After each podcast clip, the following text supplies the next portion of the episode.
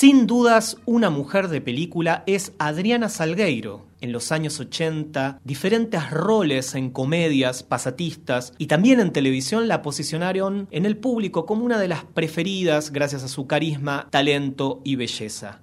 Recientemente volvió al cine con Mirada de Cristal y con ella estuvimos hablando sobre estos proyectos y también sobre su paso por Mesa de Noticias y de Carne Somos. Y cuando te convocan, por ejemplo, en el cine, que si bien tuviste participaciones recientemente, estuviste en Mirada de Cristal, que se puede ver o se pudo ver hasta hace muy poquito en, la plataforma Contar como parte del Rojo Sangre. ¿Qué, ¿Cómo fue cuando te llegó la propuesta, que además es una película increíble? Eh, sí. Digo, ¿cómo recibiste esa propuesta? Eh, ¿qué, qué, cuando te cuenta Ezequiel de qué iba la película, ¿cómo te sumaste? Mira, a mí en realidad cuando me llamaron, este, yo no conocía a los chicos que realmente que, me habían llamado, ni al director, ni a nadie, y me contó que era un cine independiente, me contó y me hizo, este, que yo me acuerdo perfectamente de en la década del 80 ese tipo de películas, ese tipo de películas de terror que me parecía alucinante. Mm. Y algo interiormente en mí dijo, hacelo, que va a estar bueno. Y me encantó participar en esa película. Me pareció que era una cosa absolutamente diferente a lo que yo estaba acostumbrada. Me parece que tiene una estética maravillosa. Mm. Sé que le ha ido muy bien en, en todas las partes donde la han presentado. Así que te digo, no, no dude demasiado. Yo me guío mucho por, por las corazonadas, ¿viste? No estudio demasiado el terreno. Digo, esto está bueno, esto no está bueno. Y, le doy para adelante. Y, en el cine qué, qué encontraste? Porque digo, bueno, en, hubo, eh, en, en, algunas décadas tuviste más participación asociada al, a la comedia más popular, pero bueno, después estuviste, por ejemplo, en Ya no hay hombres eh, con Fisherman. Pero digo, eh, ¿es algo que te convoca, que te gusta hacer? Sí, me encanta. Adoraría volver a hacer una película. Mm. Sí, hace un montón que no filmo, obviamente.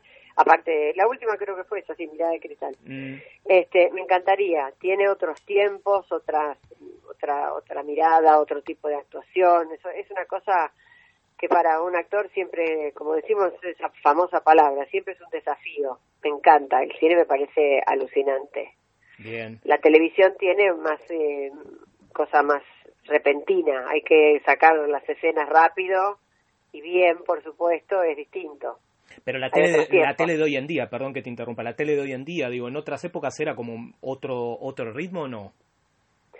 No te creas que tanto. Lo que cambió, por ejemplo, el sistema es que, por ejemplo, ahora se graba por decorados o sea, entonces tenés la escena del capítulo 85 y la del 153 y la del 8, mm. ¿entendés? O sea, que no hay como una continuidad que, o sea, tenés que tener, estar muy lúcido para acordarte de, de qué venías en la, en la escena anterior para que tenga una continuidad de actuación, ¿no es cierto? Este, en cambio, en la época mm, de, de antes, antes se grababa como venía escrito, como estaba escrito el libro. Mm. Entonces era obvio, era más. No es que era más fácil, era distinto. Claro, claro, claro. Eh, sigo, sigo así como medio retro, perdón, eh, si te llevo. No, está bien. Pero digo, mesa de noticias, digo, un clásico. Hace poco en la página del, de la radio y televisión argentina subieron algunos episodios así con una calidad impecable. ¿Qué, qué recuerdos tenés de ese programa tan emblemático? Digo, nada, y que uno lo veía y, estaba esperando a las 7 o 8, no me acuerdo bien el horario, uno esperaba que empezara. ¿Qué recuerdos tenés de ese programa? Ay, mira, el, mejor, el mejor porque primero teníamos compañeros de lujo impresionantes a nivel actoral y como persona. Era un grupo de con Juan Carlos a la cabeza, Juan Carlos Mesa a la cabeza. Era imposible que hubiera, nunca hubo un problema, nunca hubo un escándalo, siempre era divertido y mira que trabajábamos muchísimo porque arrancábamos a la mañana haciendo exteriores y estábamos como hasta las nueve de la noche en el canal, mm. este, y había escenas incluso que se, terminaba, se terminaban de hacer cuando ya empezaba el capítulo, este, era adrenalina y alegría, ese es el gran recuerdo que me queda a mí, de todo eso, de toda esa gente maravillosa con la que tuve la oportunidad de trabajar. Y, y, y, sigo con esto, pero y, y, de Carne Somos también, eran programas como que se paraba y, no importaba el día, ni la hora, ni nada. También, ¿cómo fue ser parte de, elenco?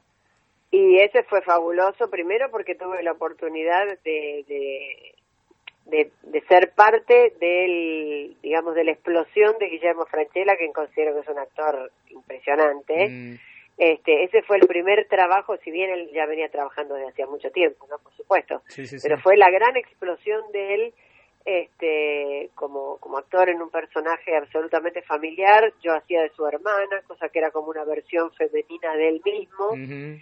Este, y fue fabuloso, la verdad fue fabuloso. Hacer un programa popular y tan bien hecho era bárbaro. Te invito a conocer más mujeres de película en todas las plataformas de Punto Cero. Hay muchas historias para compartir.